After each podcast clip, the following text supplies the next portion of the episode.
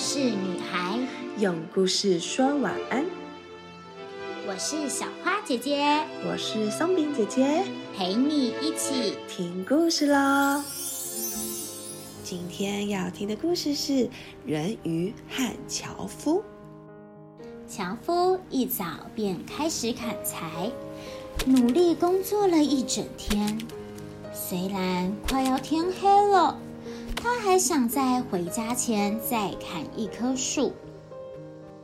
他走着走着，见到池子边长着一棵大榆树，便动手砍了起来。砍呐砍呐砍呐！可是他实在太累了，没砍几下，手中的斧头一滑，掉进了一旁深不见底的池子中。呃，我怎么这么不小心呢？樵夫懊恼地哭了出来。我再也再也见不到我的斧头了。他什么法子也没有。只能绝望地站在水边。这个时候，正好有一只人鱼经过，他听到樵夫的悲叹声，冒出头来，问他到底发生了什么事。我不小心把仅有的一把斧头掉到了这个池塘里了。樵夫难过的说：“我现在……”没有钱再买一把，这会儿孩子们都要挨饿了。你说我该怎么办呢？你在这里等着。人鱼回答，然后便潜到池底，等他再回到水面时，手里拿着一把纯金打造的斧头。这是你掉的那把斧头吗？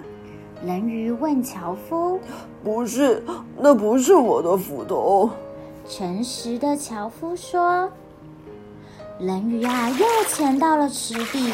这次他带上来的是一把闪亮的银斧头。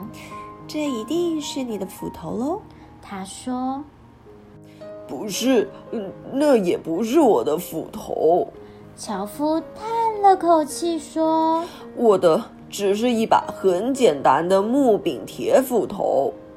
人鱼再一次潜到池底，这回他带上来一把又老又旧的斧头，就是这一把。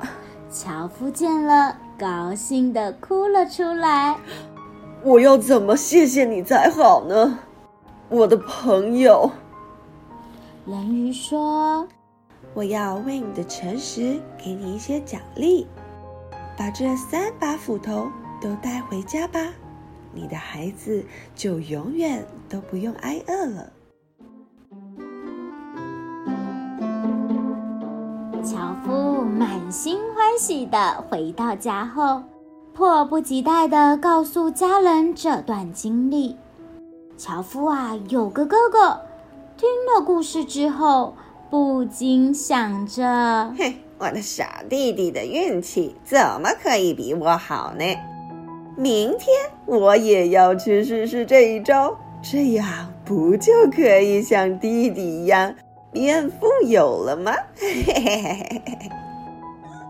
第二天呐，樵夫的哥哥到了那个深不见底的池子边，立刻把自己的斧头扔进池子里。然后开始嚎啕大哭，请求人鱼帮他的忙。人鱼果真出现了，他潜到池底，带上来一把金斧头。这是你掉的那把斧头吗？人鱼问。对，就是这一把。樵夫的哥哥喊道。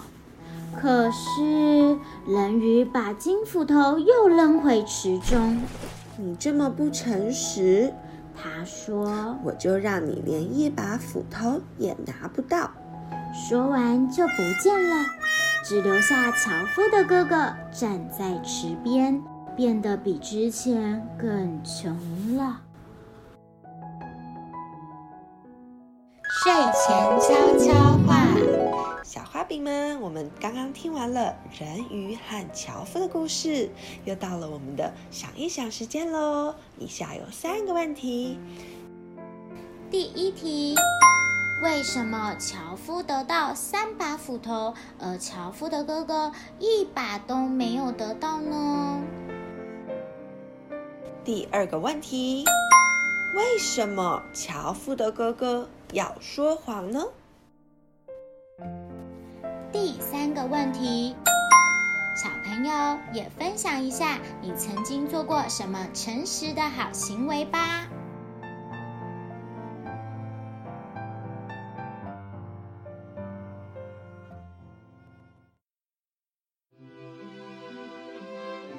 故事就说到这里，小花饼晚安，我们一起亲一亲，妈妈抱一抱，爸爸小眼睛，说晚安，被子被子盖起来，Good night。